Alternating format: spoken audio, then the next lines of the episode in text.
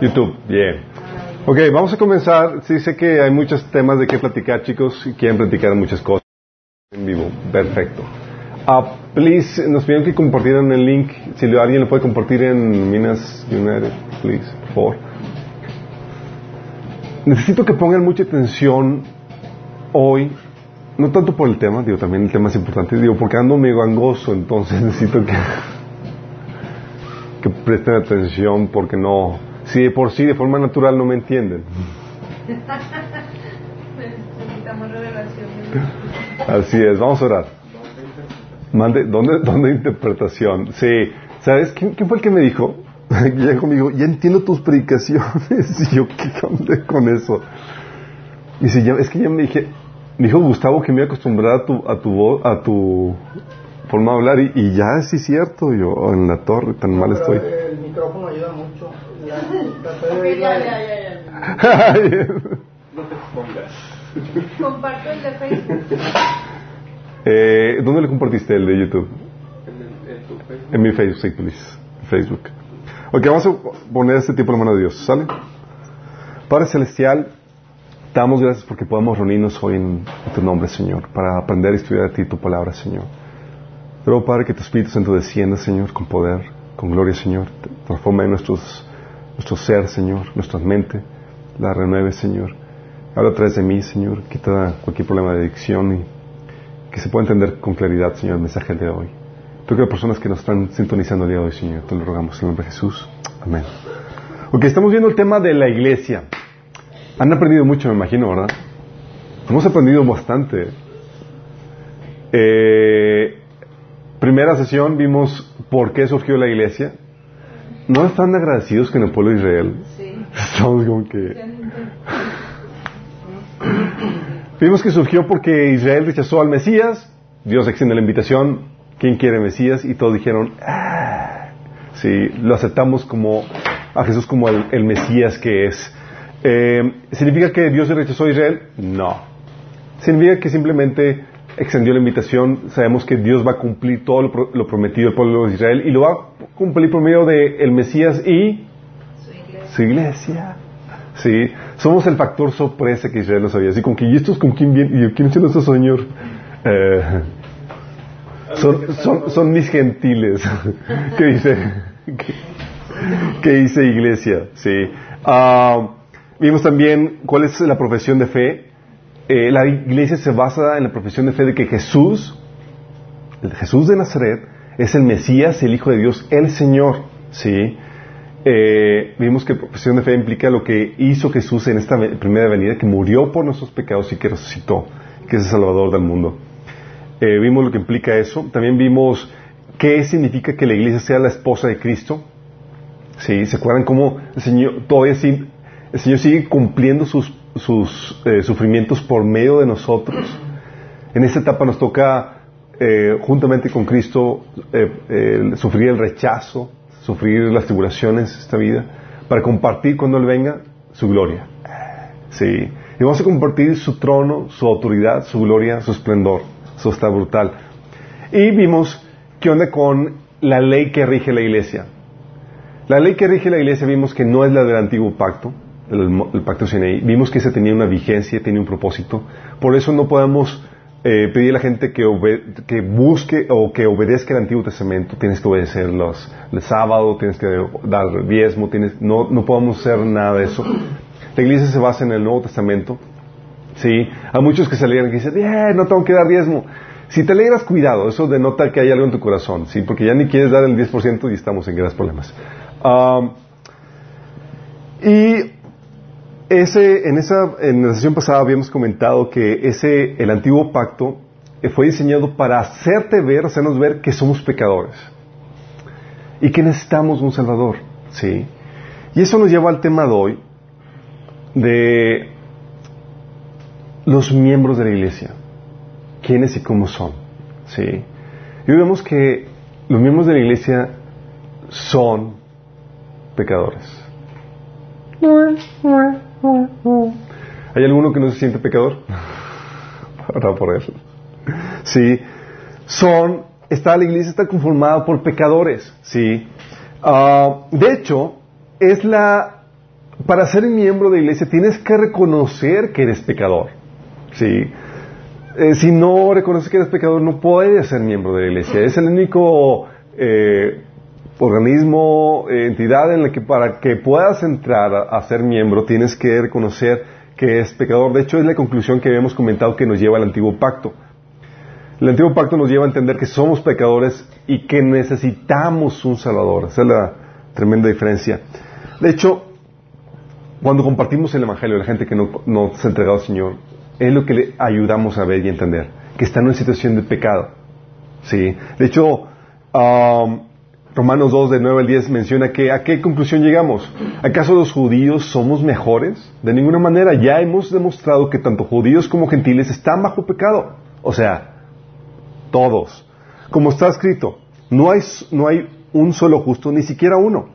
Sí, Romanos 3 del 23 al 24 menciona el famoso versículo que ya conocemos de que por cuantos todos pecaron y están destituidos de la gloria de Dios. Todos hemos pecado. Es un, una verdad que, que, una persona que quiere formar parte de la iglesia tiene que abrazar. Soy pecador y necesito un Salvador. Y ese es el llamado. Si ¿Sabes que Como eres pecador, necesitas ser reconciliado, necesitas ser salvo. Dice, pero por su gracia son justificados gratuitamente mediante la redención que Cristo Jesús efectuó. Esa es la buena nueva que tenemos. Mencionamos a la gente en general que hay una condición en la que están, que están un pecador, pero pueden ser reconciliados por Dios, pueden ser salvos. Isaías 1.18, el famoso versículo que dice, venid luego, dice Jehová, y estemos a cuentas. Si vuestros pecados fueran como la grana, como la nieve serán emblanquecidos. Si fueran rojos como el carmesí, vendrán a ser como la blanca lana. ¿Sí? Eso es antes de Cristo. Llamamos a la gente, eh, vengan, reconcíliense con Dios. Tienes que reconocer que eres pecador y que necesitas un Salvador. ¿Y después de Cristo?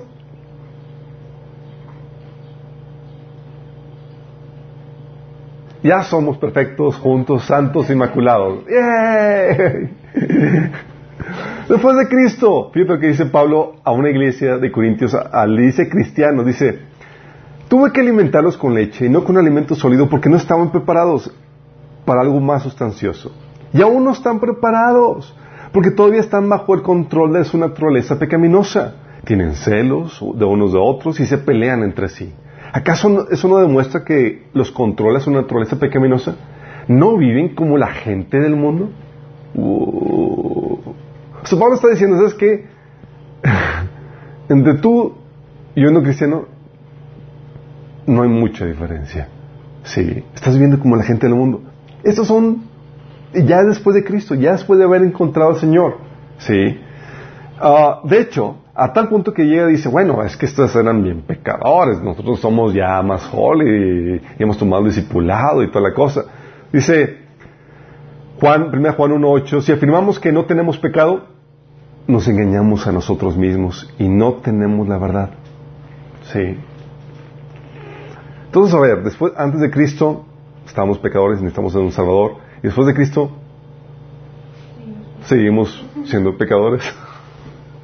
Sí, de hecho dice eh, Pablo, eh, hablando de, su condición, el megapóstol que evangelizó al mundo conocido y que escribió prácticamente el Nuevo Testamento, dice en Filipenses 3.13, no quiero decir que ya haya logrado estas cosas, ni que haya alcanzado la perfección, pero sigo adelante, a fin de ser mía esa perfección para la cual Cristo Jesús primeramente me hizo suyo. O sea, ni siquiera él decía, ya estoy perfecto, ya, alcancé, estoy, soy el top. ¿Sí? Uh, y es que aún el, mejor cristiano, ¿sí? Todavía tiene actitudes, acciones, heridas, ¿sí? Formas de pensamiento que están mal y que necesitan ser cambiadas. El Señor no nos cambia por completo. De, una, de la noche a la mañana nos lleva en un proceso donde nos va cambiando. Vas caminando y 10, 15 años después de tu caminar, el Señor saca una raíz de amargura que tienes guardada de antes de haber conocido a Cristo. Algo que no has perdonado en tu infancia, X o Y. Y Él tenías ahí, ¿sí? Y Él la dieta de ser pecador, actitudes, formas de pensamiento, ¿sí? malos hábitos, cosas que aún practicas que ni siquiera sabes que están mal porque aún no llegas a ese pasaje de, de la Biblia que te trae esa revelación y ese entendimiento, ¿sí? Antes de Cristo, pecador. Después de Cristo, pecador. Chale. Entonces, ¿cuál es el chiste? Pero aún así, fíjate, nos llama la Biblia santos. ¿Sí sabes? A los santos. Cada vez que Pablo escribía sus epístolas, Corintios, Romanos, Efesios, Filipenses, Colosenses, Tesalonicenses, etcétera, en su carta, cuando pone a quién la dirige, pone a los santos en la iglesia. De hecho, ves como dice Efe- Efesios 1.1, dice, Pablo, apóstol de Jesucristo por la voluntad de Dios, a los santos y fieles en Cristo Jesús que están en Éfeso. Órale. Y lo mismo le escribe a Corintios y dices, wow, los santos en Corintios. Luego ves la carta y dices, pues estos Corintios son unos pecadores, pero graves, o sea, pleitos, iras, contiendas, estafas entre hermanos, había ca- casos de inmoralidad sexual que ni siquiera entre los inconversos se daban. Y Pablo les llama santos. Entonces, ¿cuál es la diferencia? Ya están en proceso. ¿Que ¿Están en proceso? Sí, cualquiera diría, pues es- la diferencia es el cambio de nombre, ¿sí? A esos se le llaman pecadores y a otros se les llaman pecadores, pero son santos.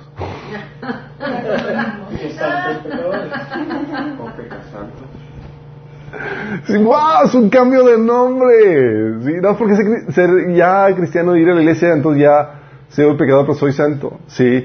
Eh, no, no es un cambio de nombre. Sí, no somos santos pecadores. La diferencia es que somos pecadores redimidos, que es una gran diferencia. Somos pecadores que hemos aceptado o hemos respondido al mensaje de salvación. ¿Sí? Nosotros, al mensaje que, se empezaba a predicar desde el inicio, ¿se acuerdan? El mensaje que empezó a predicar Jesús de que eh, el reino se ha acercado, arrepiéntanse y crean en el Evangelio, en las buenas nuevas. Nosotros hemos respondido ese mensaje, nosotros nos hemos arrepentido. ¿Sí? Y arrepentirse significa no, eh, no significa empezar a ser una buena persona de acuerdo a mi criterio, significa, Señor, ahora yo quiero que tú gobiernes mi vida, empezar a hacer la voluntad de Dios. ¿Sí? El arrepentimiento no te hace perfecto, el arrepentimiento te cambia dirección en tu vida. ¿Sí? De estar, de ir a una dirección donde tú hacías lo que tú querías, a una dirección donde empiezo hacer lo que Dios manda para mi vida. ¿Sí? Todos nos hemos arrepentido y hemos creído en el mensaje, en el mensaje de salvación por el cual somos salvos. ¿Sí? Dice Romanos 5, del 1 al 2. Por tanto, ya que fuimos declarados justos a los ojos de Dios por medio de la fe, tenemos paz con Dios gracias a lo que Jesucristo, nuestro Señor, hizo por nosotros. Debido a nuestra fe, Cristo nos hizo entrar en ese lugar de privilegio inmerecido, el cual ahora permanecemos y esperamos con confianza y alegría participar de la gloria de Dios. ¡Wow! Entonces, por la fe, somos justificados y entramos en esta eh, relación, nueva relación que tenemos con Dios. Um, nos hemos arrepentido y hemos invocado el nombre del Señor. Romanos 10, 13 dice que todo aquel que invoque el nombre del Señor será salvo. Llegamos a la conclusión de que, ¿sabes que Necesito un Salvador. Necesito que el Señor me salve. Y le hemos pedido que nos salve. Hemos respondido el mensaje de salvación. Y eso nos ha hecho ser, dentro de los pecadores, pecadores especiales. Somos la crema innata de los pecadores. No, no pecadores light, no, hay unos bien, bien, pesados todavía, pero, ah, pero hemos sido justificados por haber aceptado, el- haber respondido correctamente al mensaje de salvación, hemos sido justificados. ¿Saben qué significa que ha sido justificado? Ha sido salvo de la condena que te trae el pecado. Sí. La paga del pecado es muerte. Bueno, Señor, te salvó. Tu espíritu ha sido reconectado con Dios y te salvó de la, de la paga que, se que merece el castigo, que- digo, del castigo que se merece tu, eh, tu pecado. Hemos recibido la sangre de, Cristo y con la sangre nos limpia todo pecado y nos libra de- del castigo. Dice Mateo 26, 28, eso es mi sangre del pacto que es derramada por muchos para el perdón de pecados. Romanos 3:25 dice que Dios lo ofreció como un sacrificio de expiación que se recibe por fe en su sangre para así demostrar su justicia. Hebreos 10:10 dice, pues la voluntad de Dios fue que el sacrificio del cuerpo de Jesucristo nos hiciera santos una vez y para siempre. Y Romanos 3:25 dice, pues Dios ofreció a Jesús como el sacrificio por el pecado. Las personas son declaradas justas a los ojos de Dios cuando creen que Jesús sacrificó su vida al derramar su sangre. Sí, hemos recibido, su- hemos creído en su sacrificio, hemos creído en su sangre que ha sido derramada por nosotros. Y eso a los ojos de Dios, esa es la, problemática que es a los ojos de Dios, ya somos justos delante de Él, las demandas que la ley exige han sido cumplidas, porque ¿qué exige de la ley sobre ti? Muerte. Y tú ya moriste con Cristo por medio de la fe. Sí. Y a los ojos de Dios ha sido ya justificado por eso. ¿Se acuerdan que Dios le dijo a Abraham, que dice la Biblia con respecto a Abraham, que le creyó Abraham a Dios y le fue contado por justicia? Y así pasa con nosotros. Por la fe sola nos es juntado por justicia, por solamente creer en lo que Dios hizo por nosotros. Por eso dice la Biblia en Efesios 2, que es por gracia, es un regalo de Dios, que somos salvos, no por obras para que nadie se gloríe. ¿Sí? Romanos 5, 9 dice, entonces como se nos declaró justos a los ojos de Dios por la sangre de Cristo, con toda seguridad, Él nos salvará de la condenación de Dios. ¡Wow! Todos somos salvos, sí, sí tenemos todavía problemas de pecado, estamos trabajando en eso, pero somos pecadores que han sido salvos de la condenación del pecado. Sí, del castigo de Dios, como dice aquí. Él nos salvará de, la condenación de Dios, eh, en Romanos 5, 9. Y Jesús lo prometió en varios episodios este, este, este mismo hecho. Juan 3, 18 dice que el que cree, el, que en él cree no es condenado, pero el que no cree ya ha sido condenado, porque no ha creído en el nombre del unigénito Hijo de Dios. Juan 5, 24 dice, de cierto, de cierto digo que el que oye mi palabra y cree al que me envió tiene vida eterna y no vendrá condenación, mas ha pasado de muerte a vida.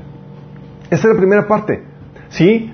La iglesia está hecha por, por pecadores, cierto, pero son pecadores que han respondido el mensaje de salvación y por responder al mensaje de salvación se han librado de, de la condenación que trae su pecado.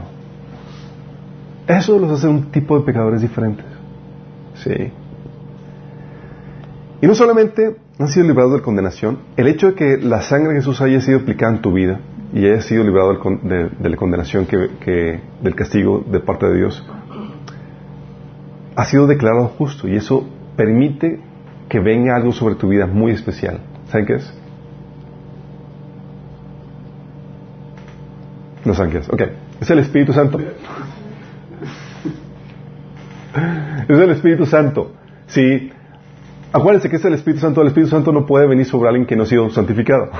La sangre de Jesús te ha santificado, entonces ya puede volver, ya puede volver a habitar el Espíritu dentro del hombre. Y es por, por su sangre que no solamente te libra del pecado, te santifica para que seas un vaso listo para que el Espíritu Santo pueda venir a morar dentro de ti otra vez. Dice la Biblia que hemos recibido el Espíritu Santo que nos libra del poder del pecado y sus y también por eso de su palabra comienza el proceso de santificación. Entonces nos salva del castigo, sí.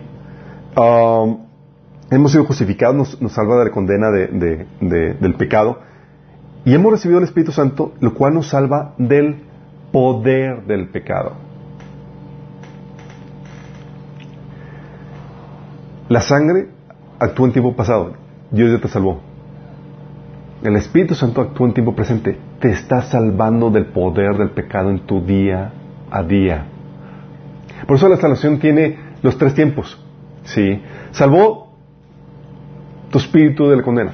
¿sí? Ahora salva tu alma por medio del operar del Espíritu Santo y su palabra que nos limpia y que nos empieza en proceso de santificación. Dice la Biblia en Romanos Ah, 8.2. ah, ah, no, no, vamos a leer. Hebreos 10 del 11 al 14 dice, porque con un solo sacrificio ha hecho perfectos para siempre. Su sacrificio nos perfeccionó, su espíritu santificó nuestro espíritu, pudo volverse eh, a unir con Dios y nos libró de la condenación del pecado. Pero dice, ha hecho perfectos para siempre a los que está santificando tiempo presente. Entonces me santificó, ¿sí? Quitó mi condena y a la par empieza un proceso donde me está santificando. Empieza a trabajar contigo para quitarte todas las cosas que, mira, a Dios no le gustan. Sí. Es como cuando agarras a tu hijo chiquito, lo adoptas, y dices, hijito, no tan mariste. Vamos a bañar. Y te empieza a tallar, y te empieza a pulir. Sí. Dice la Biblia en- Romanos 8.2, el Espíritu, el poder del Espíritu que da vida a los, a los que ha libertado del poder del pecado, perdón, el poder del Espíritu que da vida los ha libertado del poder del pecado que lleva a la muerte. Es el Espíritu el que nos liberta del poder del pecado. ¿sí? Romanos 8 del 8 al 9 dice, los que viven según la naturaleza pecaminosa no pueden agradar a Dios. Pero ustedes no están dominados por su naturaleza pecaminosa. Son controlados por el Espíritu si el Espíritu de Dios vive en ustedes. ¡Wow! Entonces los que no tienen Espíritu Santo, no les queda otra cosa más que ser presa de su naturaleza pecaminosa. Nosotros somos el tipo de pecadores en las que ya nos librado el Señor del poder del pecado por el Espíritu Santo que, mira, que mora en nosotros. Y eso hace que podamos vencer el pecado. Cosas que no, antes no podíamos vencer, hábitos que no podíamos cambiar. El Señor empieza a trabajar en nosotros para poder hacerlo. ¿Lo hace de, de, de un día para otro? Instantáneamente, no, empieza un proceso. ¿Sí? Este proceso es muy eh, analógico al proceso de la conquista de la tierra prometida de Israel. Dios le dijo a Israel, vas a, conquistar la tierra, sí, vas a eh, vencer, pero vas a hacerlo poco a poco. ¿Sí? Entonces, en teoría, el Señor va trabajando contigo, vas conquistando nuevo territorio en tu vida, nuevos hábitos, formas de pensar, cosas en tu corazón que estaban mal, ¿sí? Creencias, acciones. Dice Romanos 8 del 12 al 14, por tanto, hermanos, tenemos una obligación, pero no es la de vivir conforme a la naturaleza pecaminosa. Porque si ustedes viven conforme a ella, morirán. Pero si por medio del Espíritu dan muerte a los malos hábitos del cuerpo, vivirán. Fíjate la, la, la, la acción que se maneja aquí en el versículo. Dice que si nosotros por medio del Espíritu Santo damos muerte a los, muerte a los malos hábitos del cuerpo, vamos a vivir. Está hablando que requiere tu voluntad, la cual se dio porque te arrepentiste.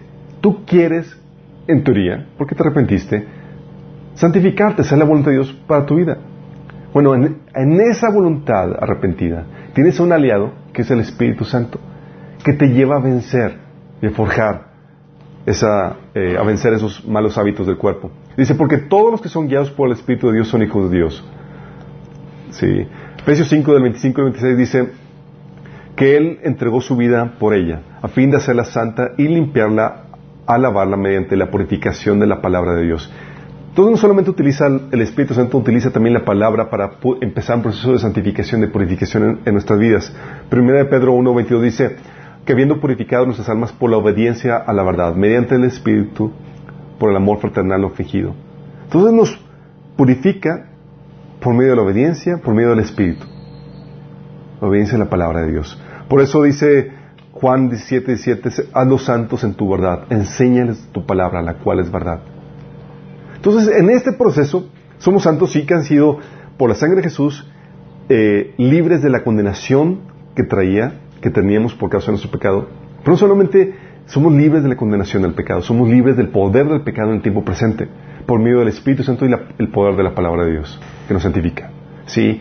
Y el último proceso es que el Señor nos va a hacer libre de la presencia del pecado en nosotros. ¿Cómo? Porque nuestro cuerpo todavía es mortal por causa, por causa del pecado que todavía hay en nosotros. Pero dice la Biblia que vamos a tener un cuerpo incorruptible. Sí, que no va a morir. ¿Y por qué no va a morir? Porque ya todo rasgo de pecado será quitado de nosotros y tendremos cuerpos incorruptibles. Sí. Entonces el Señor nos salvó de la condenación. Nos está salvando ahorita por, por medio del proceso de santificación en el cual nos ha metido que actúa por medio de su Espíritu, su palabra, y nos va a salvar de la presencia del pecado. Nos libra de la condenación del pecado, nos libra del poder del pecado y nos libra de la presencia del pecado. ¿Vamos entendiendo? Sencillo, ¿no? Nos salva nuestro espíritu, sí, fue inmediato. Ahorita está salvando nuestra alma, sí, por medio de la regeneración y la santificación. Y va a salvar nuestro cuerpo, sí, al darnos cuerpos redimidos. Sí, entonces vamos a ser redimidos en ese. Entonces ahorita, en este proceso, chicos, estamos en el proceso de santificación. Y estar en un proceso de santificación significa que no eres obra terminada, no estás perfecto. Hay todavía pecado, hay todavía cosas que tienes ahí perfeccionando. Entonces tal vez digas, oye, pero, oye, no he pecado en varios días. O sea, yo creo que ya llegué.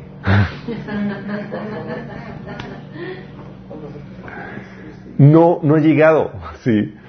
Porque aunque digas, ¿sabes qué? No, no pecado. El Señor simplemente te da lapsos de, descanso, de tranquilo, vamos trabajando.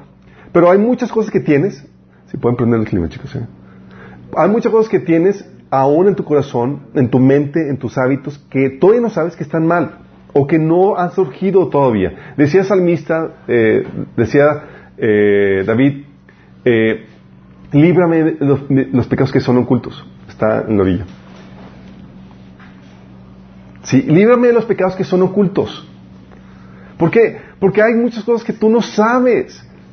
La única manera que sabemos que, que tenemos que cambiar es porque si hay luz, hay revelación, hay entendimiento de Dios para poder eh, saber que algo es el pecado. Como decía Pablo, dice, no sabía que codiciar es pecado si la ley no me dijera que codiciar es malo. ¿Sí?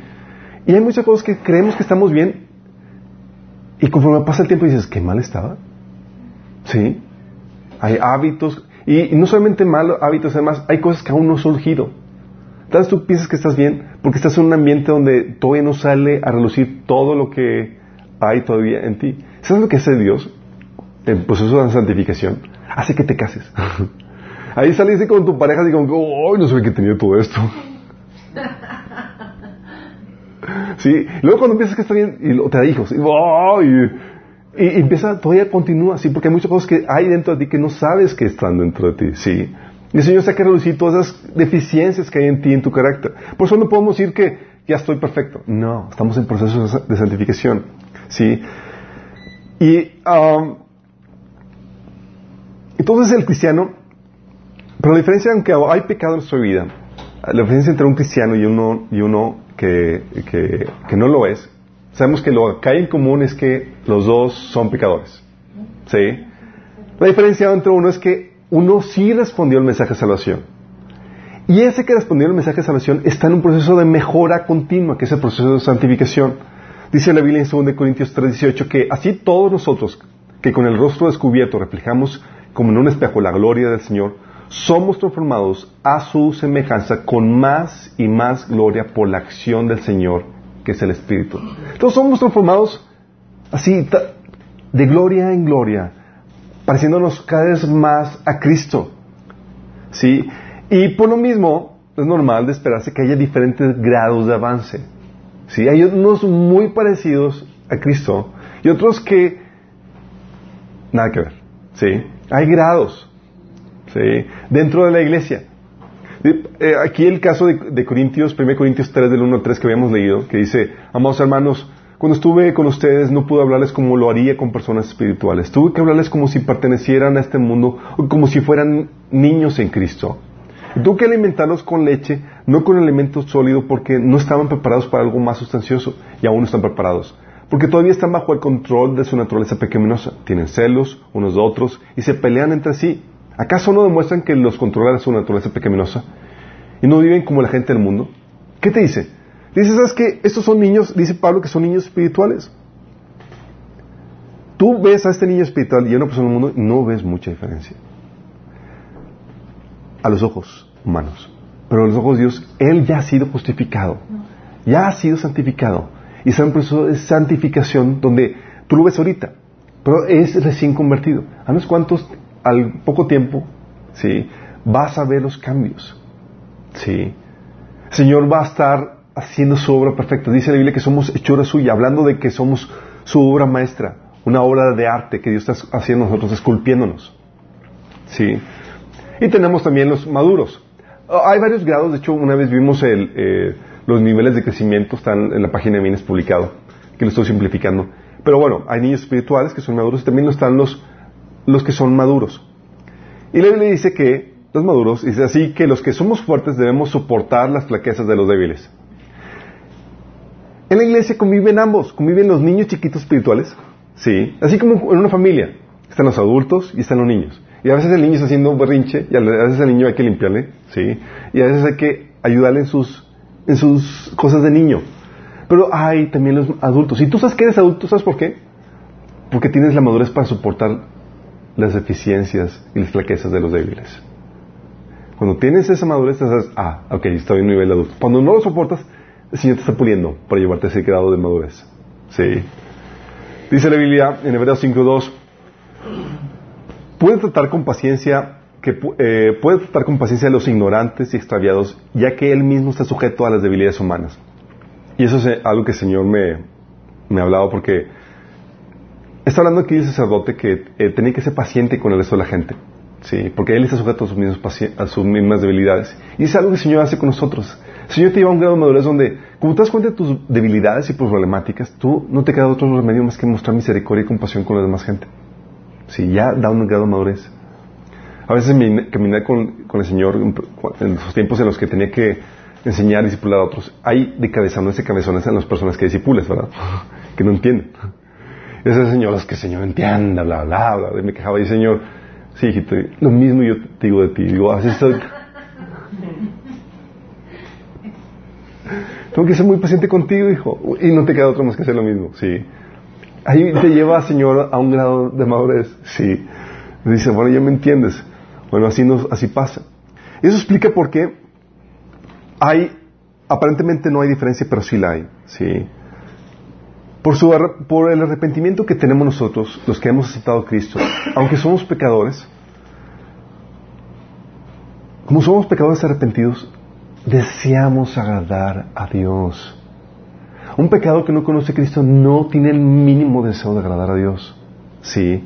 Queremos ser lo que Él le agrada. Queremos aprender más de Él. Sí, tenemos problemas, somos pecadores, pero cambiamos de dirección. Estamos en una dirección de arrepentimiento, donde queremos hacer la voluntad de Dios. Sí. Y por el Espíritu que puso en nosotros, que pone en en nosotros como creyentes, aunque somos pecadores, eh, pone en nosotros el querer como el hacer. ¿Sí? Y cuando nos apartamos, ¿qué crees que hace el Espíritu Santo? Nos contrista, nos hace sentir mal, nos hace la vida miserable.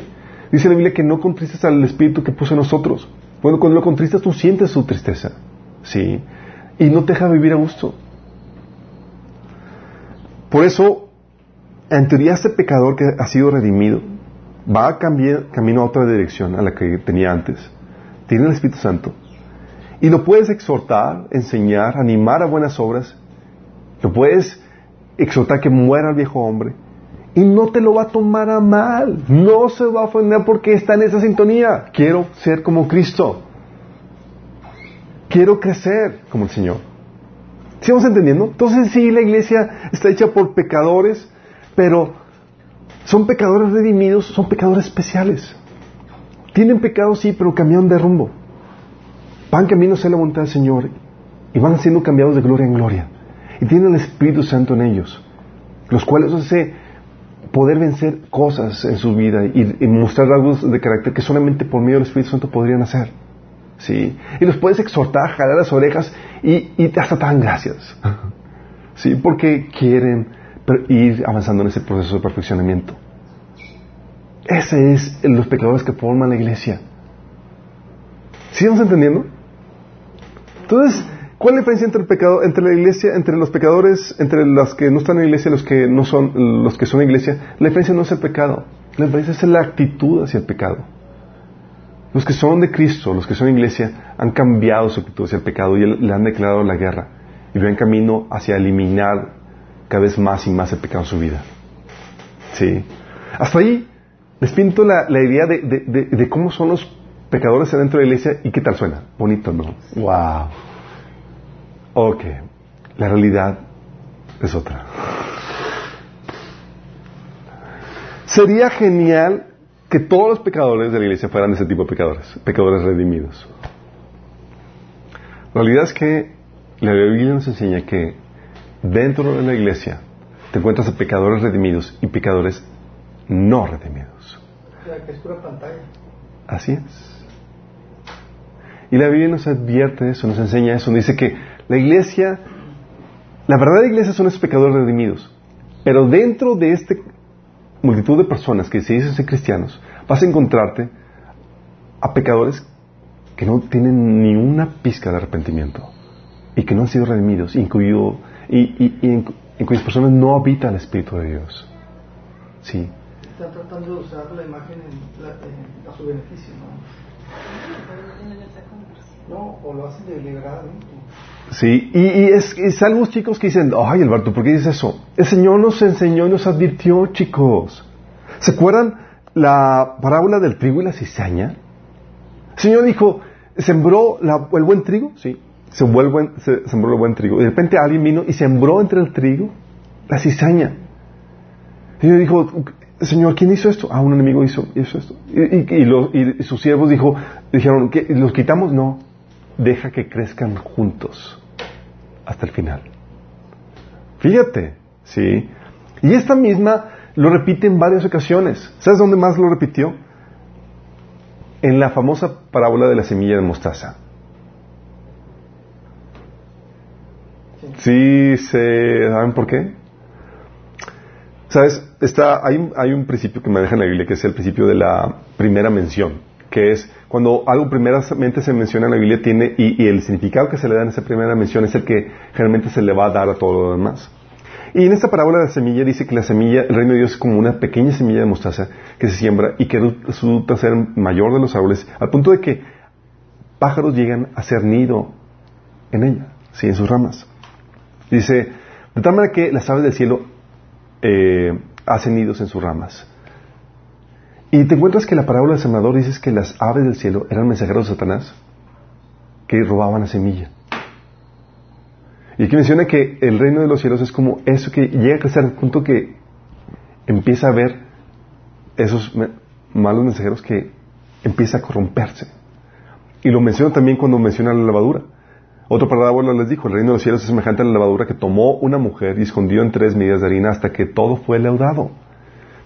Y dices, wow, entonces habla de la extensión del reino. No, cuando la Biblia habla de levadura está hablando de la corrupción, habla del pecado. ¿Sí?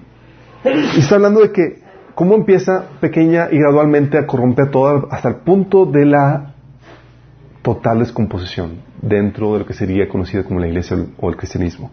¿Sí? Y esta conciencia donde pecadores redimidos, que son realmente cristianos, y pecadores no redimidos, que habitan dentro de la iglesia, los apóstoles y la Biblia en el Nuevo Testamento estaban conscientes de ello. De hecho, muchos mensajes de salvación los evangelísticos eran para dentro de la iglesia. ¿Sabían?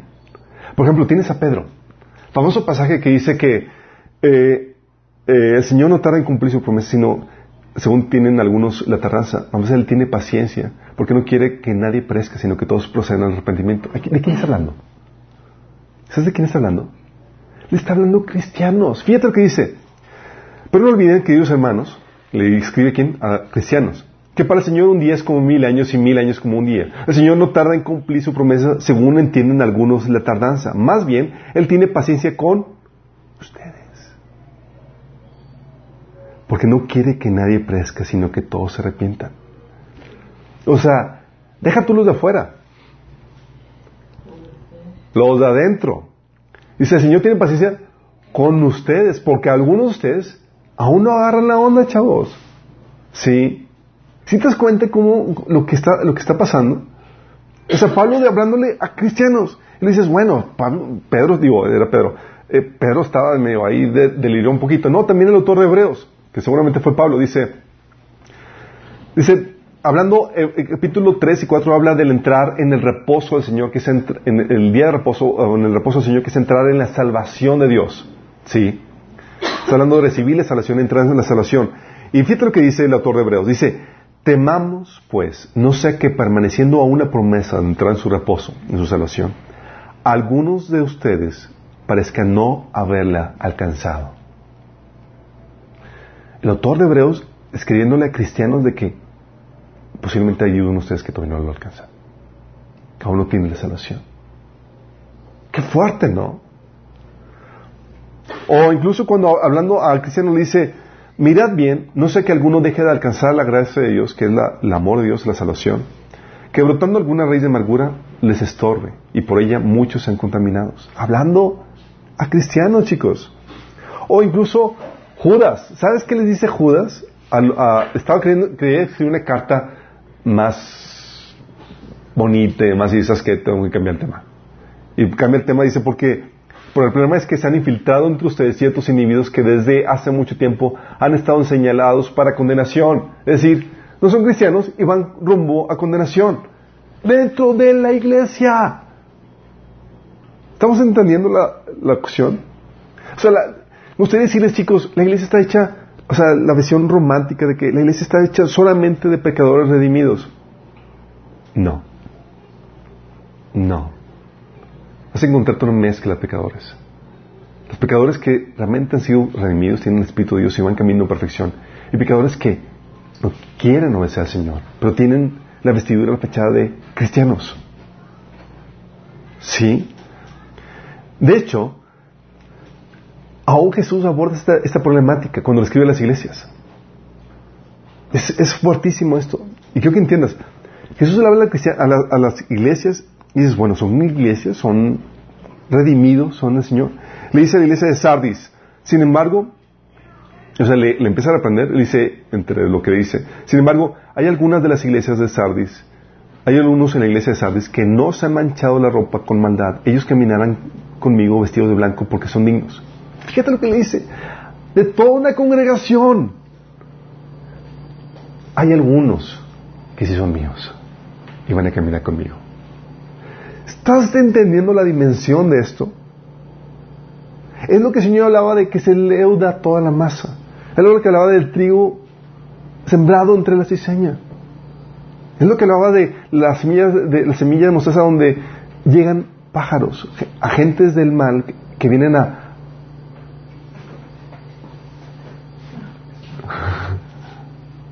Sí, perdón, es que estaban aquí con el clima. Sí, agentes del mal que vienen a, formar parte de la iglesia, que vienen a hacer nido dentro de la iglesia. Sí. Y, de hecho, a tal punto llega la, la situación en donde a toda una iglesia, que era la iglesia de la Odisea, el Señor les da esta palabra. Fíjate lo que le dice. Dice, he aquí yo estoy a la puerta y llamo. Si alguno oye mi voz y abre la puerta, entraré a él y cenaré con él y él conmigo. ¿Qué te dice este versículo? Es uno de los vers- versículos más tristes porque te dice que el Señor está fuera de la iglesia y que entre ellos ninguno se ha convertido. Llega el punto donde se leudó toda la masa. Hasta el punto que el Señor dice, estoy aquí afuera chicos, no estoy adentro. ¿Quién quiere arrepentirse? Déjame entrar. ¿Sí estamos conscientes de, de, esto? Ustedes decirle, chicos, la iglesia es bella y es hermosa porque tiene eh, este componente de que son pecadores redimidos, estamos todos en la misma sintonía y queremos eh, crecer en nuestra santificación, madurez, nos exhortamos, no nos ofendemos. No, no. Hay una mezcla, ¿sí? Y se nos advierte. Pero, segundo Timoteo 4, 3 al 4 dice, llegará el tiempo, dice de Pablo Timoteo, en el que la gente no escuchará más la sólida y sana enseñanza. Seguirán sus propios deseos y buscarán maestros que les digan lo que sus oídos se mueren por oír. Rechazarán la verdad e irán tras los mitos. Nada más imagínate esto. Está hablando de, en teoría, cristianos que rechazarán la sana y sólida enseñanza. ¿Qué te habla? ¿Que son cristianos? ¿Que son pecadores redimidos? No. Y esta, chicos, quiero que entiendan y que ustedes, quiero que estén muy conscientes de esto. Esta es la crisis de nuestro día. Esta es la crisis de nuestro día. Porque como la gente ha rechazado la sólida sana enseñanza, se han ido tras los que no enseñan la verdad, sino lo que sus oídos quieren oír. Y se han levantado maestros, pastores, que con tal de tener una gran congregación diluyen el mensaje y hablan lo que la gente quiere oír en lugar de lo que Dios quiere hablar. En lugar de lo que la palabra de Dios enseña. Sí. Tocado que una vez decía un pastor, se dice que si Cristo estuviera en nuestro día, las iglesias estarían vacías. Mi iglesia estaría vacía. Y a mí me preocupo, dice. O sea, no, pensando en la implicación, dice, si el Señor estuviera predicando, entonces estaría vacía, ¿qué haces con una iglesia llena? Sí. Pero se ha convertido una meta, una estrategia donde, ¿sabes que No se trata de predicar el Evangelio y de llevar a la gente que está en un estado pecador no redimido a un arrepentimiento. Se trata de entretener a cabritos en vez de pastorear ovejas. ¿Estamos entendiendo la crisis de nuestro día? Porque si tú predicas la sólida y sana, enseñanza, se van. Sí, porque no se han arrepentido. No han tenido una genuina conversión. Estamos en la época del cristianismo políticamente correcto que predica la superación personal en lugar del arrepentimiento y la regeneración.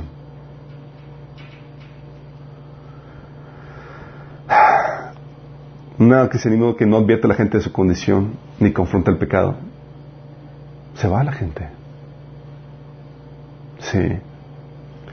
Y aquí es donde cambian, se cambian prioridades. Ya no interesa dar el mensaje que traiga la conversión de la persona, del pecador, a un pecador redimido, sino que sea un mensaje que atraiga números y que los mantenga. Es qué hacemos para que venga gente y para que esté.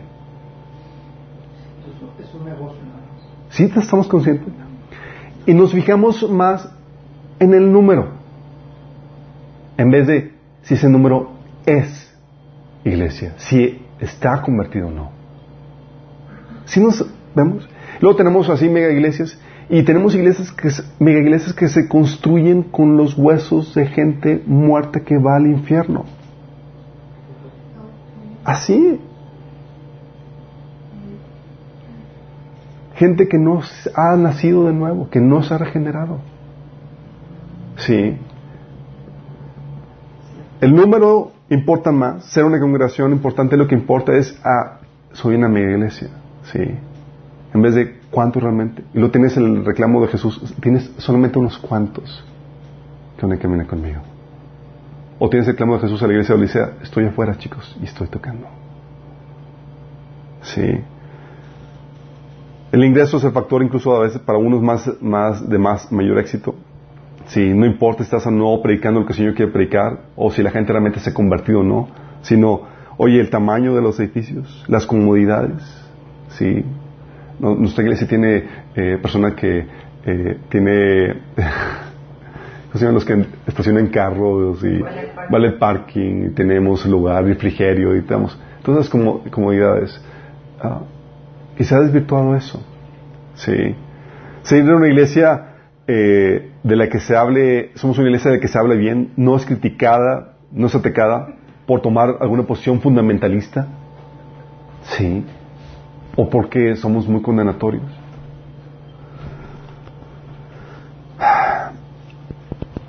Y no crean que, es, algo que los pastores no están conscientes, chicos. Es algo un comentario que he escuchado de varios, sí, que tienen grandes iglesias, que dicen que si, es que si hablamos la verdad, tal cual como la Biblia enseña, la gente se va. Y eso te habla de la condición y te habla del tipo de pecadores que hay dentro de la iglesia. Sí, la iglesia está compuesta por pecadores, por pecadores redimidos. ¿Y qué interés tienes tú de mantener o entretener a gente pecadora que no tiene la intención de arrepentirse y de, de ser redimida? Sí. Y lo hacemos a costa de los que sí quieren avanzar en su cristianismo, en su caminar con el Señor. Y se predica, por tanto, a un Cristo que suena bien y vende bien. A un Cristo que va a concederte tus mayores deseos, que te va a dar éxito, que te va a enseñar cómo te va a ir súper bien en la vida. Pero si predicamos la parte feita del Evangelio donde sabes que tienes, nos toca sufrir ahorita para obtener, participar de las glorias, no suena, no vende. Sí. Sí. Un cristiano me llegó conmigo y era de este tipo de personas que no querían arrepentirse. Y él había sido defraudado por líderes o por gente de la iglesia y se había apartado del Señor y, ahora quería volver. Pero estaba en una situación de quería volver porque quería que el Señor le arreglara la vida. ¿Sí? Le proviera económicamente lo suficiente para quitarse problemas, estreses económicos, que le arregle la situación en su trabajo, que le, le la situación en, en su familia, toda la cosa.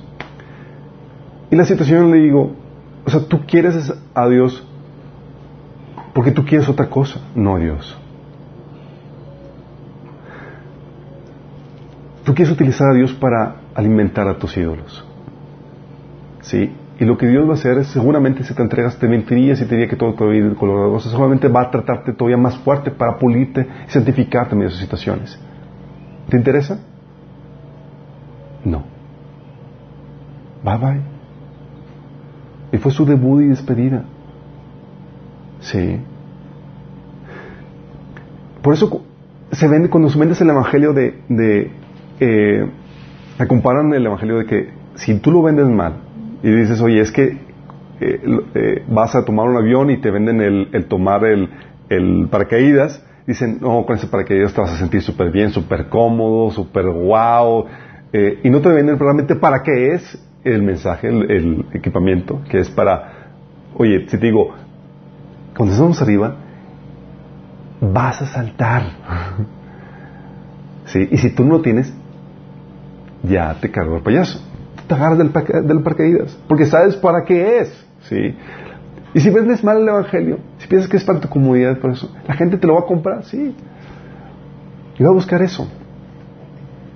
Pero al final no van a prevalecer para lo que realmente lo aceptan, que es el que sean salvas sus almas. Sí, y por eso hay gente que se resiente con el Evangelio. Y dices, oye, no, es que ya me aparté, o piensan, es que el cristianismo creo que no es para mí. ¿Cómo puedes decir eso? Fuera de Cristo no hay salvación. ¿Cómo te puedes apartar? Tu alma está a peligro y camino al infierno. ¿Sí? Y esa es la situación que hoy tenemos, chicos. Hay muchos dentro de la iglesia que que piensan que son cristianos, pero la realidad es que no lo son. ¿Qué dice darte cuenta de esta realidad, no? Y aquí es donde entra la situación. ¿Y cómo nos damos cuenta? Debe haber alguna manera de saber. Sí. Cierto, por los frutos. Dice la Biblia que los frutos, el árbol se conoce por los frutos. Un mal árbol no puede dar un buen fruto. Y un buen fruto, un buen árbol no puede dar mal fruto. Sí. Ah, y eso es aquí donde entra la, la, lo milagroso de una conversión, chicos. La conversión no lo hace una oración que invitas a una persona a hacer para que acepte al Señor o para que se entregue a Cristo. Va más allá de una oración. Es un milagro del Espíritu Santo que requiere que, donde si la, si la persona realmente tiene los componentes internos de que realmente está arrepintiendo y está entendiendo el mensaje, el Espíritu Santo viene y a un genuino nacer de nuevo. Pero el que haga la oración no significa nada. Tú, puedes guiarlo a, hacer la oración y la persona como si nada. Porque la oración no lo salva. No, el recitar o repetir una oración no va a salvar a la gente. Y muchas veces hemos enseñado que así es. Haz conmigo esta oración. Y hace todo, Señor. ¡Wow, aleluya! ¿Cuántas personas se entregaron a Cristo? ¿Cuántas personas? Y lo medimos por el grado de personas que hicieron una oración. Cuando realmente no hubo una genuina conversión, un genuino nacer de nuevo. Es tan raro y es tan milagroso esto, chicos, que el llamar a una persona a que nazca de nuevo no es algo tan sencillo. ¿Sí? O sea, se requiere un acto sobrenatural del Espíritu Santo que viene a esa persona a darle vida. Y solamente sucede cuando la persona tiene un, internamente el entendimiento, la creencia y el arrepentimiento. Y hay mucha gente que realmente ni siquiera tiene la más mínima deseo de entregarse al Señor o abandonar ciertos pecados. Tú le preguntas, oye, ¿qué pecados estás practicando? Te menciona todos los pecados. Dice, ¿estás dispuesto a dejar todos? Y te dice, bueno, este y este no. Pero como quiera quiero aceptar al Señor. No estás entendiendo lo que implica, lo que significa. Y hay muchos que sí entran. Sí. Sin un genuino arrepentimiento. Y se ha convertido para muchos en una cultura, en una tradición. Hay muchos que nacen en un hogar cristiano y van y pues todos los domingos, chicos, órale. Ya es la cultura familiar, es la, escuchar la prédica, la tradición, eh, es un hábito. O ya simplemente se te impuso. ¿Sí? Es que mis papás me regañaban si no iba a la iglesia. ¿Alguien lo, lo regañaba aquí sus papás o los obligaban? A mí me obligaban a la iglesia, para mí era un martirio. ¿Sí? O van por los amigos, o por la tradición, o por la música. ¿Sí? Y hay personas que incluso, chicos, no son cristianas, tienen la forma de, de- de cristiano porque tienen las formas, ¿sí? Van a la iglesia, eh, tienen el lenguaje cristiano de hermanito, aleluya, y todas esas cosas, ¿sí? Ah, Incluso hasta llegan a sentir la presencia de Dios y lloran en los cultos. Así como que, ah, esto es muy hermoso. Pero eso no significa nada. No significa nada. Me ha tocado invitar a gente no cristiana, que son bien pecadores, que van a una reunión y sienten la presencia de Dios tan fuerte que están llorando. Sí. Lo mismo que tú de cristiano de años. Y el sentir bonito y llorar, estar todo emocionado, emotivo, no te hace un verdadero creyente.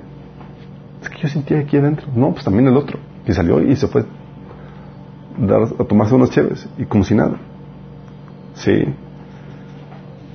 Viven mucho en la emoción. Otros incluso, chicos, y esto es lo patético del asunto,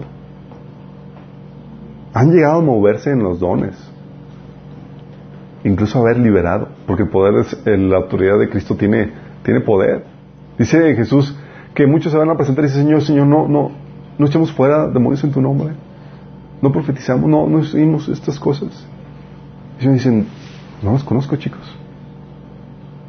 Entonces, ¿cómo puedes saber? Oye, si estos tipos que con los superdones fueron descartados y yo ni un, solo don, más voy a la iglesia. ¿Qué me queda? ¿Cómo sabes? Sí. Tienes tú la forma de saber, sí. Ah, tú tienes la forma de saber, por eso dice, Pablo le decía a los que estaban en Corintios, examínense, examínate para ver si estás en la fe. ¿No sería cosa más patética, más terrible saber que tu pastor, como nunca te predicó abiertamente acerca del pecado, nunca te guió genuino arrepentimiento, tú estás camino al infierno dentro de la iglesia? Y piensas que tienes a Cristo y demás y Jesús está afuera tocando, eh chicos, ¿alguien que quiera entregarse? Fuerte, sí. Pablo decía, ¿no se dan cuenta de que Cristo, eh, dice, examínense para ver si están en la fe, pruébense a sí mismos. ¿No se dan cuenta de que Cristo Jesús está en ustedes? A menos que fracasen la prueba. 2 Corintios 13, 5. Le exhortaba que se examinaran, de que supieran si están en la, en la, en la fe. Como una señal de una falsa conversión. Tú dices que eres cristiano, vas a la iglesia, tienes el lenguaje, tienes hasta tu Biblia, las empolvas cada fin de semana para ir, sí, la llevas, sí, rigurosamente. Pero hay varias señales de una falsa conversión. Una, no te has arrepentido de tu pecado consciente, no quieres dejarlo. Es una clara señal de que no, has nacido de nuevo. Pablo no, tenía pelos en la lengua en ese sentido. Y no se hablaba con que, ah, déjame, a lo mejor los ofendo. Ni, ni, ni. Sí. Pablo le decía a los de Corintios, por ejemplo, decía, no se dan cuenta de que los que hacen lo malo no heredarán el reino de Dios. No se engañen a sí mismos. O sea, le decía, si eso no te dejó, no te dejé claro, te lo dejo en claro, no te engañes. Y le empiezas a dar la lista. Los que se entregan al pecado sexual, o son idólatras, o cometen adulterio, son prostitutos, o practican homosexualidad, o son ladrones, o ávaros, o borrachos, o insultan, o estafan a la gente. Ninguno de esta gente heredará al reino. ¿Caes en esta categoría y no quieres arrepentirte? No has nacido de nuevo. Sí. No has nacido de nuevo. Es, si no hay este arrepentimiento, no hay. Y luego hay otros pasajes, por ejemplo, Gálatas 5, del 19 al 21. Pablo lo vuelve a decir. Dice, las obras de la naturaleza pecaminosa se conocen bien. Inmoralidad sexual, impureza, libertinaje, idolatría, brujería, odio, discordias, celos, arrebatos de ira, rivalidades, disensiones, sectarismos, envidias, borracheras, orgías y otras cosas parecidas a esta. Les advierto ahora, como antes lo dice, que los que practican tales cosas no heredarán el reino de Dios.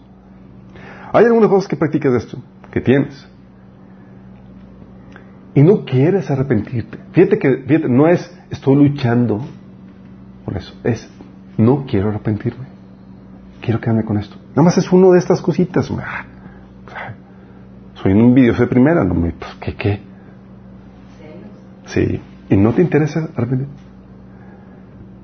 Es una señal de que no has nacido nuevo. Eres de los pecadores que no se han redimido.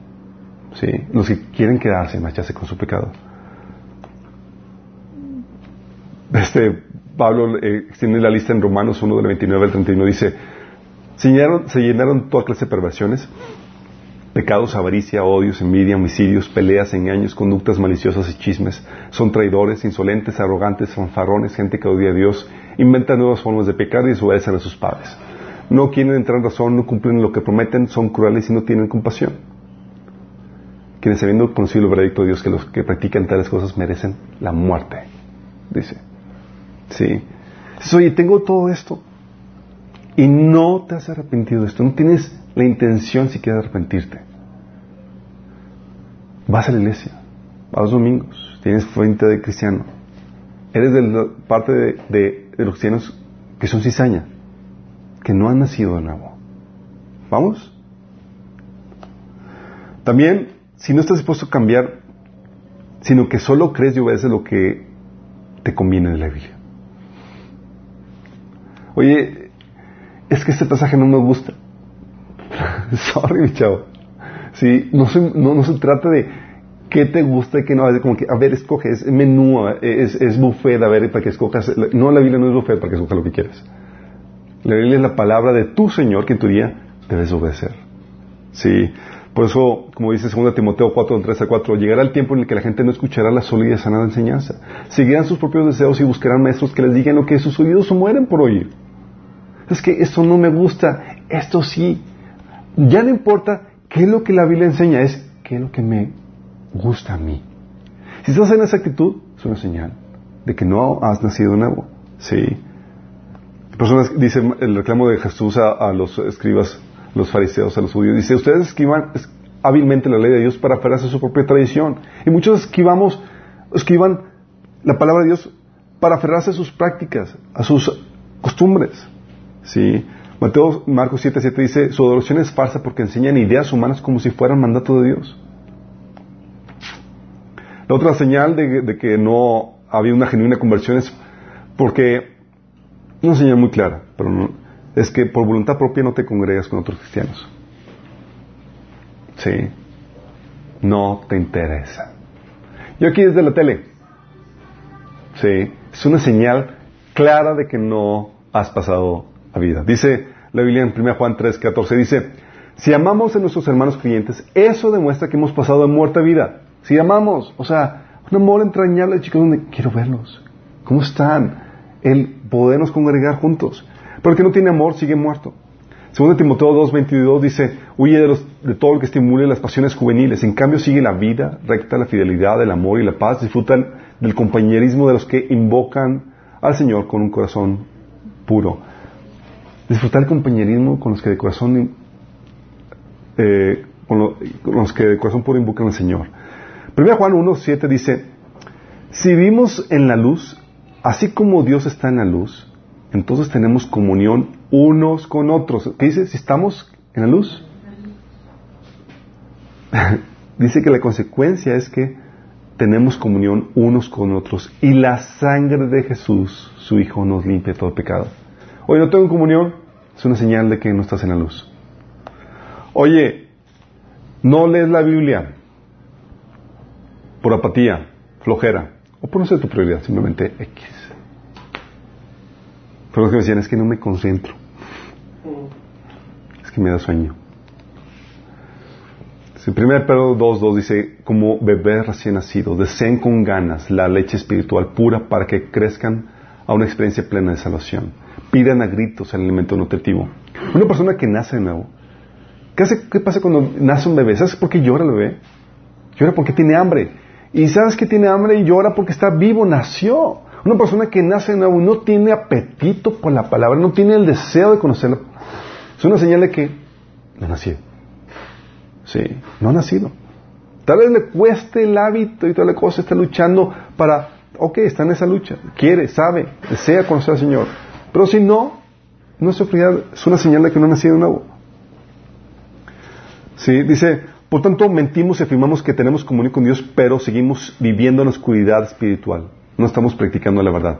¿Oscuridad espiritual? Sí, dice la Biblia que la, la- la palabra es la lámpara que guía mis pies y una luz para mi camino. Oye, digo que acepté al Señor como mi Señor y no me interesa, digo, para que gobierne mi vida y no me interesa saber lo que Él tiene para decirme, para que yo haga, conocer su voluntad. No concuerda.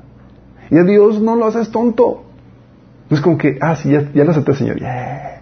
Pero voy y hago lo que yo quiera. No. También es una señal de que Si tienen que estar detrás de ti para que leas la Biblia, vayas a la iglesia o te santifiques, porque no nace de ti hacerlo, es una clara señal de que no has nacido de nuevo. Fíjate que se te puede exhortar, se te puede amonestar, pero si te tienen que jalar porque de ti solo no sale, tienen que empujarte a hacerlo. Es que, pastor, es que si no tengo mis hijos no vienen. Sí. Y tienes que obligarlo y, alguien tiene que estar detrás de ti para hacerlo. No has nacido nuevo. ¿Por qué? Dice la Biblia que todos los que son guiados por el Espíritu de Dios son hijos de Dios. Sí. Dice, los que han nacido en la familia de Dios no se caracterizan por practicar el pecado, porque la vida de Dios está en ellos. Así que no pueden seguir pecando porque son hijos de Dios. Sí. Gracias. La otra señal es porque no persevera en la fe cuando trae aflicción. Oye, mientras que se predique de que Dios me va a bendecir, va a traer cosas buenas, va a agradar a mi familia, pero tan pronto el, por causa de la palabra hay aflicción o trae algo que no me gusta,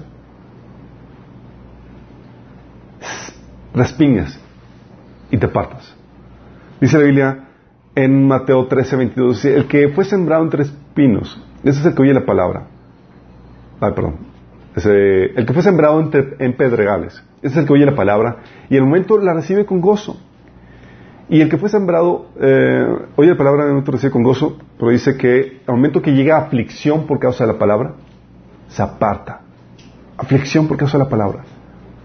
Cuando la Biblia te enseña, oye, soporta la ofensa o ama a tu enemigo. Ah, sí. Cosas sencillas, no es como que venga persecución, cosas por, por estilo. Tengo a amigas cristianas de años, ¿sí? Que caen en esta categoría. Mientras que toda la vida y el cristianismo pintaba bien, ellas mostraron su cristianismo genial. Pero tampoco llega al punto de sufrir por causa de la palabra. Filtros para atrás. Me dice, el caso de una, de una, de una persona me dice, ah, es que no sabes, o sea, no aguanto a mi marido. O sea, no me hace esto, no me trata aquí, es muy eh, áspero, bla, bla, bla, bla. de hecho, no es cristiano. Sí, ya no lo aguanto. Y lo corre de la casa. No es porque no lo aguanta. Sí. Y digo, la Biblia enseña que es amarlo cuando no se merece, ser atento, amable con ellos. No es que yo no lo aguanto, o sea, Dios no quiere que sufra. Sí. Y le enseño pasajes que lo que le ordena por eso. Dice, si sabes que no es cristiano, es tu campo misionero. Dice, pero Dios, o sea, Dios quiere mi bienestar. Y lo vota. O sea, el tantito sufrimiento por causa de la palabra ni se menciona. Sí. No están dispuestos a hacer eso. ¿Por qué? Porque no ha nacido de nuevo. Esa, esa, ese gozo que trae el sufrimiento por causa de la palabra, eso solamente lo trae cuando una persona ha nacido de nuevo por el Espíritu que hay en él. La otra es cuando no se produce fruto, chicos. Fruto. Las obras que Dios preparó para antemano, pero también el carácter, fruto del Espíritu. Sí. Oye, acabas recién convertido, acabas de nacer de nuevo. Lo estás batallando para generar fruto. Pero la diferencia es que te sientes mal por cosas que antes no te sentías. Estás empezando ya a generar el fruto de forma incipiente. Sí. Y antes siquiera vamos con que te sientes miserable. Sí. Pero hay otras personas que no. Hay personas que nunca producen fruto. Llevan, o sea, y era tiempo de que sean maestros y ni siquiera tienen fruto del Espíritu. Dice Mateo 13:22, el que fue sembrado entre espinos, es el que oye la palabra, pero el afán de este siglo y el engaño de las riquezas ahogan la palabra y se hace infructuosa. Sí, hablando de que no produce fruto. Hebreos 6, 17, el 8 habla de esta gente. Dice, cuando la tierra bebe la lluvia, que con frecuencia cae sobre ella y produce una buena cosecha para los que la cultivan, recibe bendición de Dios. En cambio, cuando produce espinos y cardos, no vale nada. Está a punto de ser maldecida y acabará por ser quemada. Oye, lleva un buen de cristiano, lleva años de cristiano, no muestra así señales de fruto de espíritu, tu vive todavía como carnal y demás. Tú nada más puedes Cristo algo está mal. Si una cosa que puede estar sucediendo es que no haya tenido una genuina conversión. Y todo esto, chicos, no se los digo para que la gente que, chin, estoy en la torre, estoy mal, estoy en la lona, déjame esforzarme más. ¡No! Porque no es con tus esfuerzos. Tienes que doblar rodilla y pide, Señor, que te salve. Tienes que tener una genuina conversión. No se puede lograr esto con esfuerzo humano. Es algo sobrenatural que viene el Espíritu Santo y te da nueva vida a tu espíritu para que puedas anhelar la palabra, empezar a hacer la voluntad de Dios, querer hacer lo que Dios manda y que el fruto empiece a fluir en tu vida. Está escuchando una aplicación. ¿Quién conoce a Paul Washer? Escucha a Paul Washer. Está escuchando un testimonio de su esposa, años en la iglesia y trabajando como misionera. Dándose cuenta, años después de trabajar incluso como misionera, que es que cuenta que no soy salva, que no soy realmente un cristiano arrepentido. Porque no tenía estos frutos. Porque estaba, para ella- era todo Tú puedes hacer muchas cosas dentro de tu esfuerzo humano para tener la forma cristiana. Ir a la iglesia, leer la iglesia porque pues tienes que hacerlo y tienes el hábito forjado y toda cosa. ¿Sí? Pero hay un punto ¿sí? donde no puedes, eh, no puedes, no, no puedes suplantar una genuina vida cristiana. Porque solamente la, el Espíritu Santo que mora dentro de ti puede producir eso que es genuino. Y ella se cuenta que estaba en esa problemática. Y después de años de cristiano y del trabajo en, trabajo misionero, fíjate, misi- llega un punto donde se tiene que pedirle al Señor que la salve y que le dé un nacimiento de nuevo. Porque se cuenta que no era, tenía las formas. Pero no, la verdad era, siempre era una batalla porque era, no había vida en su caminar, no había emoción, no, eh, no había el deseo de hacer la voluntad de Dios, era porque, chin, la vas arrastrando, de arrastras forjándola, empujándola, sí, y porque tenía un sentido muy fuerte de, responsabilidad, de obligación. ¿Y cuántos cristianos tenemos así, chicos? Incluso líderes, pastores y demás. Personas que van a seminario, pero no te vayas muy lejos, dentro de tu misma iglesia. Personas que tienen la forma, pero no el contenido, que no tienen el Espíritu Santo. Por eso, chicos, los tiempos de persecución son los más, tienden a ser los más gloriosos en la iglesia, porque los tiempos de persecución, los falsos cristianos huyen. Y solamente quedan los pecadores que han sido redimidos y que prevalecen en medio de dificultades, unidos. Por eso los- las persecuciones más tienden a ser tienden a ser famosas de las persecuciones porque embellecen la iglesia y son traen unidad y todo porque ahora es que nada más quedan los que están en un mismo sentir los que están en la misma sintonía los que hay la hermandad y el anhelo y el gusto. Ya no están los que causaban divisiones ya no están los que estaban metiendo cizaña ya no están los que no quieren arrepentirse. Sí y sabes qué dentro de esta problemática que el Señor enseña que eran, era normal que sucediera que hubiera pecadores no arrepentidos dentro de la iglesia, el Señor quería restringir el efecto de esa gente para que fuera la minoría y para que no, no dominaran la iglesia. Para eso Dios puso mecanismos que vamos a ver en los siguientes episodios. Puso eh, eh, mecanismos como, oye, calificaciones en el liderazgo de la iglesia y la disciplina eclesiástica. ¿Sabes por qué hoy en día casi no se practica la disciplina eclesiástica? ¿Has visto alguna iglesia que, que practique la disciplina eclesiástica? Dentro de iglesias protestantes. Casi ni una. ¿Por qué? Porque si la implican la gente huye. ¿Qué vas a decir? Sí. Se arma un zafarrancho en muchas iglesias. Me vas a pensar que chin, voy a disciplinar al, al cristiano o lo voy a expulsar de la iglesia porque no quiere. O sea, pero la Biblia enseña que eran mecanismos para proteger la salud de la iglesia. Para que no terminara así como la iglesia de Apocalipsis, donde Señor afuera y todo centro, ni uno. Sí. O Señor reclamándole, le dice a ¿sabes qué? De tu congregación, unos cuantos son los míos. Sí. Entonces, concluyendo esta situación, chicos, ¿cómo estás tú? ¿Eres de los del correcto tipo de pecadores? ¿Recuerdas redimidos? ¿Estamos en la misma sintonía? ¿Quieres seguir avanzando en tu caminar con el Señor? Sí. Si estás en ese proceso de perfeccionamiento, de santificación, sabes que eres del, del Señor. Y dice la Biblia que, el- que lo más fuerte es que el Espíritu que está en ti da testimonio, el Espíritu Santo da testimonio de tu Espíritu que eres hijo de Dios. Y te da evidencia por los frutos que produce. Yo recuerdo que caminar con el Señor empezó a traer frutos en mi vida que yo sabía que no podía ser yo mismo. Cosas inmediatamente, me convertí de Señor, oye, de pasar dos, tres horas en la- en la- viendo la tele, el Señor me decía, apaga la tele. Y no me dejaba ver la tele a gusto. Hasta que le pagaba. Ponte a la y que no había nadie detrás de mí, era el Espíritu Santo. Estaba poseído por Él para poder hacer lo que el Señor estaba. Oye, iba a comprar algo en la, en, en tienda y el Señor decía, compra algo por tus hermanas. Yo, ¿qué? ¿Algo con mis hermanas? Pero ellas que se compran sus cosas, es mi dinero. ¿Sí? Porque el Espíritu Santo te lleva a ese proceso. Te empieza a ser compartido, amable con los demás. A, ver- a ser considerado. ¿Cómo estás tú? Que no seas una situación como lo sucedió a, a las vírgenes insensatas. ¿Se acuerdan? ¿Por qué se quedaron?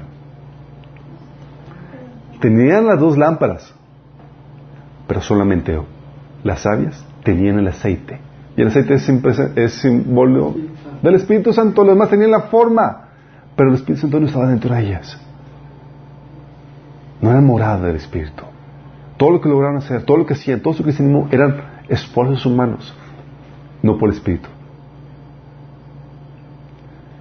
Tal vez tú estás escuchando unos días que no tenido una genuina conversión.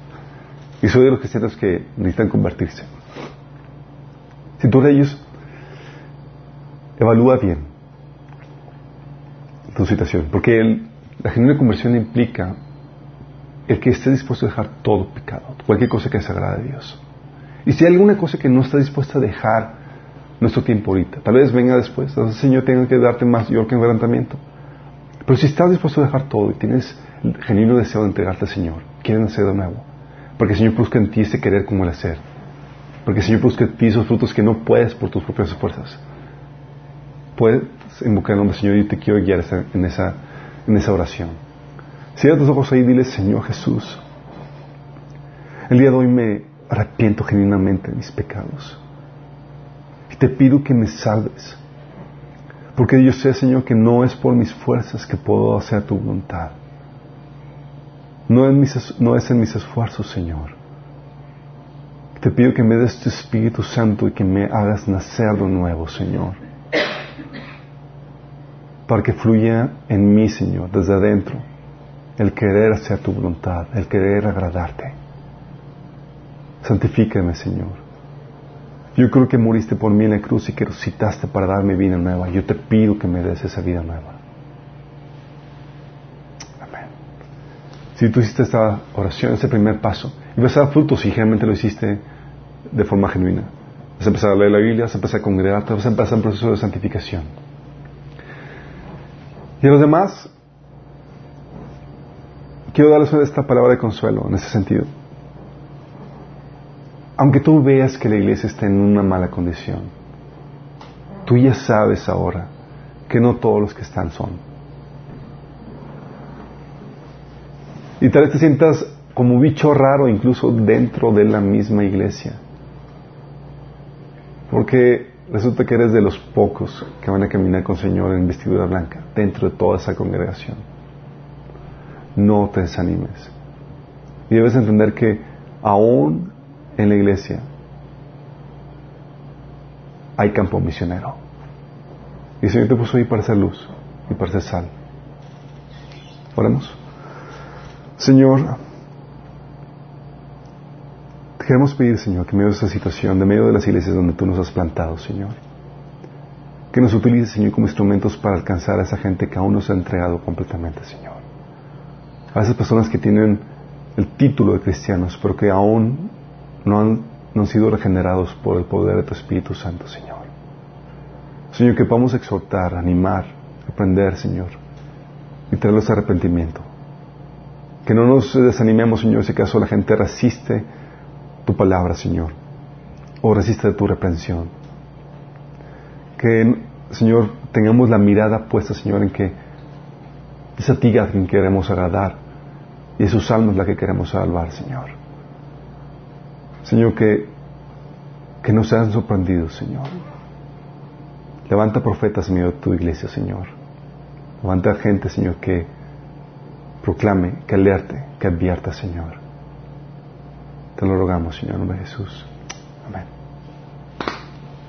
Los que nos sintonizaron, nos vemos el próximo domingo mismo, ahora mismo, canal.